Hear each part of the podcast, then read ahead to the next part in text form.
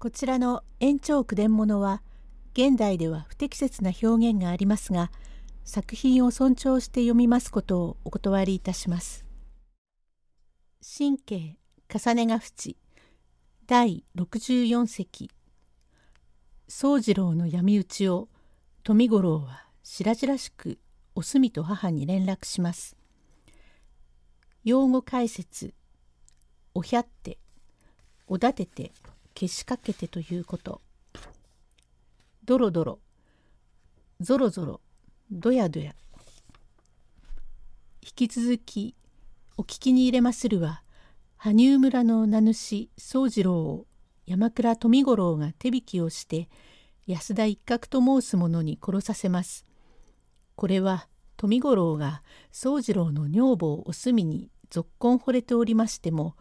宗次郎があるので邪魔になりますからいっそ片付けて自分の手に入れようという悪心でござりますが田舎におって名主を務めるくらいですから宗次郎も剣術の免許ぐらいを取っております。富五郎は宝刀ぶらいで屋敷を出るくらいで少しも剣術を知りませんから自分で殺すことはできません。ここで下手でも安田一角というものは剣術の先生で弟子も持っているからちょうどお墨に惚れているのを幸い一角をおひゃって宗次郎を殺し宗次郎のない後にお墨を無理に口説いて江戸へ連れて行って女房にしようという企みを考え山で脅して上手に見えるが田舎周りの剣術使いだから安田一角が宗次郎より腕が鈍くてもし宗次郎が一角を殺すようなことになればこの匠は虚しくなるというので宗次郎が常に刺して出ます脇差しの鞘を払ってその中へ松ヤニを詰めて留めをいたしておきました。実に悪いやつは悪いやつでございます。宗次郎は神ならん身のさような匠を存じませんから富五郎を連れてかの脇差しを刺して家を出てちょうど愚行寺の裏林へかかりますと富五郎がこそこそ張っていくようですからなぜかと思って後ろを振り返る。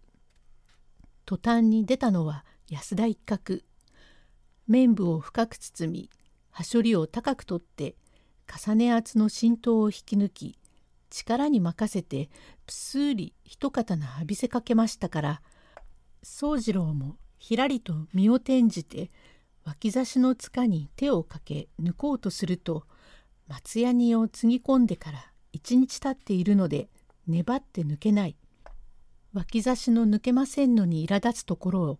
また一刀ばっさりと骨も切れるくらいに切り込まれ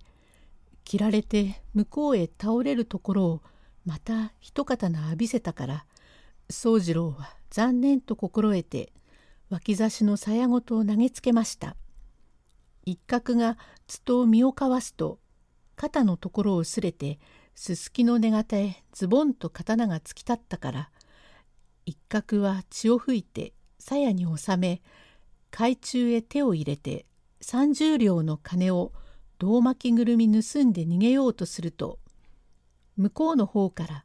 蛇の目の傘を差し高橋田を吐いて花車重吉という相撲が参りました時には一筋道でどこへも避けることができません。一角はうろたえて後へ帰ろうとすれば村が近い。仕方がないからさっさとそばのすすき畳の影のところへ身を潜め小さくなって隠れております。こちらは富五郎はばっさり切った音を聞いてすぐに家へかけてゆく。その道すがら茨か何かでわざとミミズバレの傷をこしらえましてせっせと息を切って家へ帰り富五郎「ただいま帰りました」というところが富五郎ばかり帰ったからびっくりしておすみ「おや富さんお帰りかい？どうかおしかえ」「ええもう騒動ができました。あの苦行寺の裏林へかかったら悪者が十四五人でで出まして二人とも懐中の金を出せ身ぐるみ脱いで置いて行けと申しましたから驚いて旦那に怪我をさせまいと思いまして松の木を戸建てに取りまして「不埒至極なやつだ旦那をなんと心得る羽生村の名主様であるぞ。粗相をすると許さんぞと言うと大勢で獲物獲物を持って切ってかかるから手前も大勢を相手に切り結び旦那も刀を抜いて切り結びまして二人で大勢を相手にちょんちょん切り結んでおりましたが何分多勢に無勢旦那に怪我があってはならんと思ってやっと一方を切り抜けてまいりました。この通り顔を傷だらけにして「早くお若い衆早くお若い衆早く」とまことしやかにせいせい息を切って言いますからお墨は驚いて「それ早く早く」というので村の百姓を頼んで手分けをしてドロドロ押してまいりましたがもう間に合いはいたしません。切ったやつはとうに家へ帰って寝ている自分百姓衆が大勢に行ってみると情けないかな宗次郎は血に染まって倒れておりますから百姓衆も気の毒に思い死骸を戸板に乗せて引き取りこのことを代官へ訴えまず検視も済み仕方なく延べ送りも内装の沙汰で宝蔵寺へ葬りました。これほどの騒ぎで村の者は出かけて追いはぎの行方を戦議いたしまた四方八方八州の手が回ったが殺した一角は横曽根村に枕を高く寝ておりまするので容易に知れません。宗次郎と兄弟分になった花車重吉という相撲は法恩寺村にいて場所を開こうというところへこの騒ぎがあるからとんと悔やみにも参りませんから母も愚痴が出て「ああうちの辛抱がなくなればそうしたもんか情けないもの」と愚痴たらだらそうこうすると9月8日は皆ぬかでござります。花車重吉が細長い風呂敷に包んだものを下げて土間のところから入ってまいりましてはい、ごめんなせえ。助け。いや、おいでなせえまし。まことに、だいぶご無沙汰いたしました。うちでもまあ、どうしたかってね、ちょっと知らせるだったが、うちがまあ、せわしくって手が回らないだで、まあ、一人で歩いていることもできねえから、まことに無沙汰しましたが、旦那様殺されたことはあんた知っているだね。まことにまあ何とも妄想用はございません。知ってはおりましたが旦那とわしとは別段の間柄だからわしが行って顔を見ればおっかさまやおすみさんになおさら嘆きを増させるようなものだからそれゆえまあ知っていながら遅くなりました。助けさん飛んだことになりましたね。飛んだにも何にもたまげてしまってね。おかみさんははあ年取ってるだから愚痴言うだ。花車はうちに奉公したもんでことには相撲になる時前の旦那様のご丹精もあるとね宗次郎とは兄弟分じゃねえか。それでこの騒ぎが法恩寺村まで死んねえわけやねえ。知ってこないば不実だが、それとも死んねえか江戸へでも帰ったことかと、おかみさんあんたのことをば言って、ただ騒いでいるだ。どうか言って心が落ち着くように気休めを言ってください。泣いてばいるだからね。はい、来たいとは思いながら、少し訳があって遅く参りました。まあ、ごめんなせえ。さあ、こちらへお入り。というので風呂敷包みを下げたなり奥へ参ります。着てみると小花は始終絶えませんからそこらが先行くそうございます。おかみさん法恩寺村の関取が参りましたよ。母いや花車が来たかい。さあこっちへ入っておくんなせえ。はい、おかみさん。なんともこの度は妄想用はございません。さぞご愁傷でございましょう。第65席花車は今まで顔を出さなかった理由を述べます。用語解説償んでかがんでということ。母はい、ただどうもね、たまげてばいます。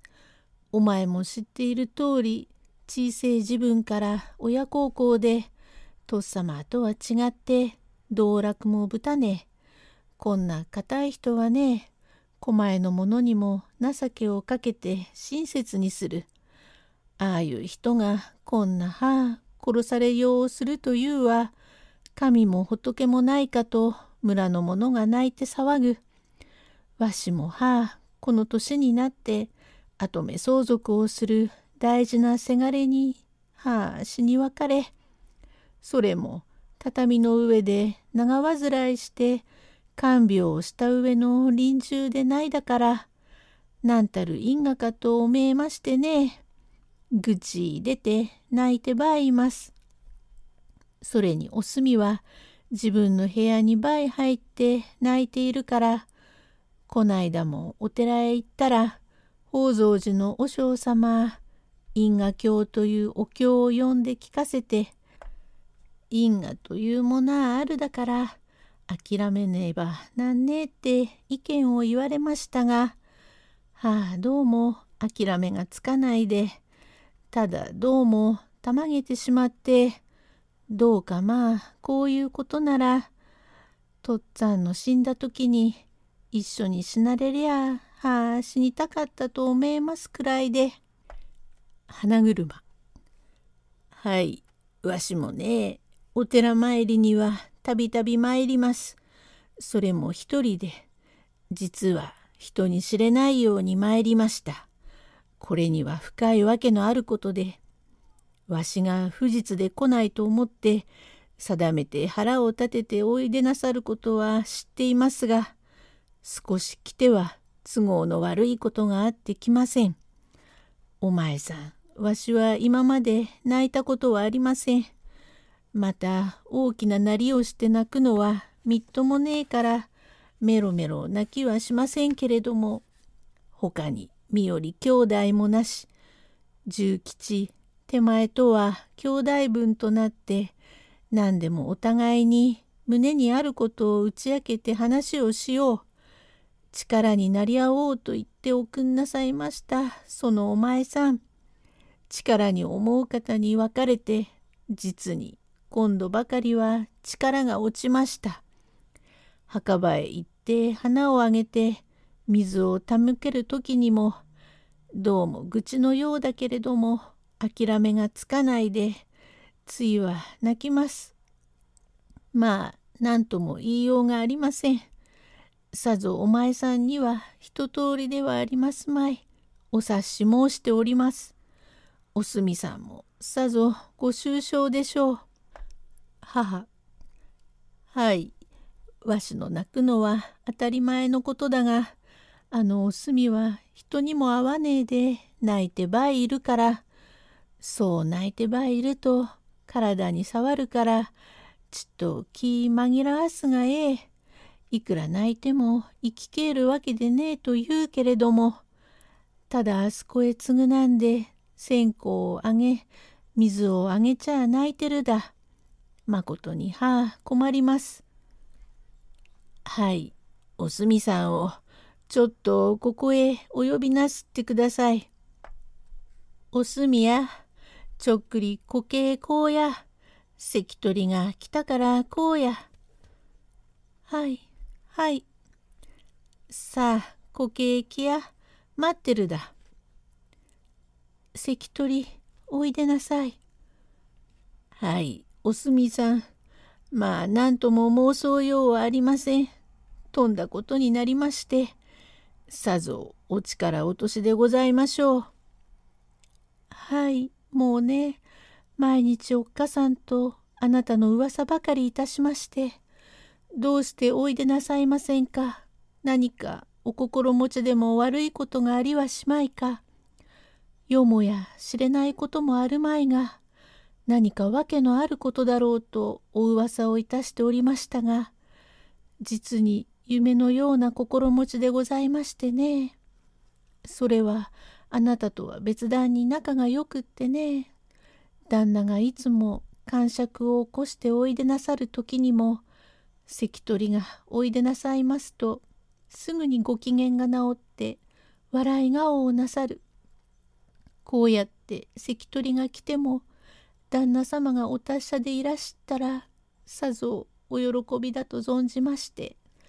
私は旦那の笑顔が目につきます。母これ泣かないがええそう半ば野命に触るからというのに聞かねえであのように泣いてばいるから我が泣くから俺がもともに悲しくなる泣いたって生きけるわけねえから諦めろと言うだ。ねえ関取。へえご愁傷のところはごもっともでございますが。おすみさん旦那おば何者が殺したというところの手がかりはちっとはございますか。もう関取のところへ早く行きたいというのが御用があって2日ばかり遅くなりましたから。これから富五郎を共に連れて関取にお目にかかりに参るとおっしゃるから今日はだいぶ遅いから明日になすったらよかろうと言ってもぜひ今日はと言ってどういうことか大層せいてお出になりました。ところがちょうど愚行寺の裏林へ通りかかりますと十四五人の狼藉者が出まして獲物獲物を持って切りつけましたから。旦那はお手利きでございますから。すぐに脇差しを抜いて向かうと富五郎も元は武士で剣術も存じておりますから二人で十四五人を相手に切り結んだけれどもいくら旦那がご主練でも向こうは大勢でございますから仕方なく富五郎が旦那にお怪我をさしてはならんとやっと切り抜け駆けつけてきました。すぐに村の若い衆も大勢参りましたけれどもその甲斐もなくもう間に合いませんでまことに情けないことでございます。じゃあ富五郎さんが一緒について行って愚行寺の裏林へかかったところが十四五人狼藉者が出て取り巻いたから旦那も切り結び富五郎も切り合ったというところを誰も見たものはないので富五郎が帰ってそのことを話したのですね。さようでございます。うん、富五郎という人はうちにおりますか？おっかさん、今日は富五郎はどこかへ使いに参りましたか？今、何まで使いにやっただ？どこまで行ったかの？また水街道の方へ回ったかしんね？え。じき横曽根までやったがね？ご新造さん、留守かい。そんなら話をしますが、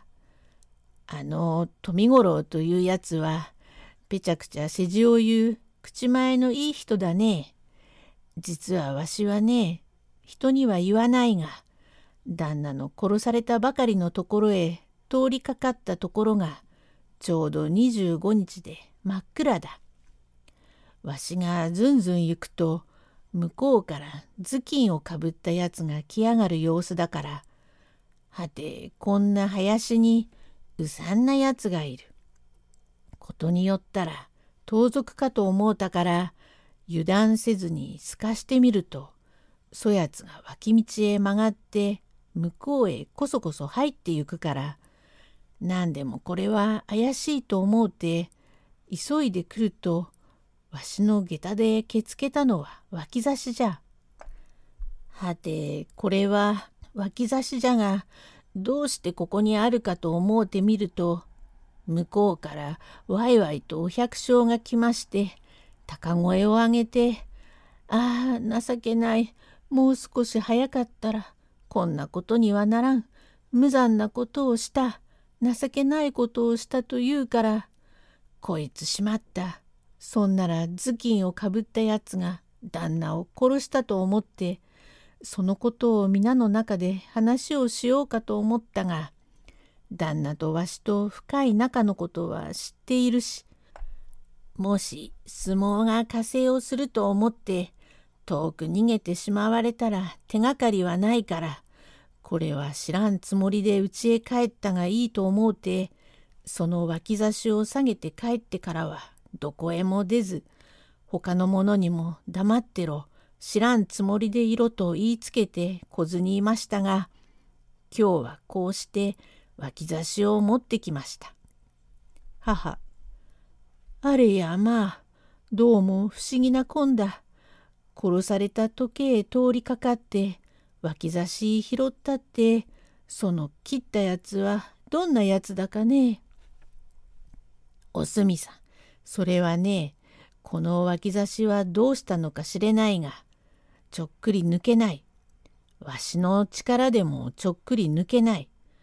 何でも松ヤニか何かついてると見えてネバネバしているからひっついて抜けないが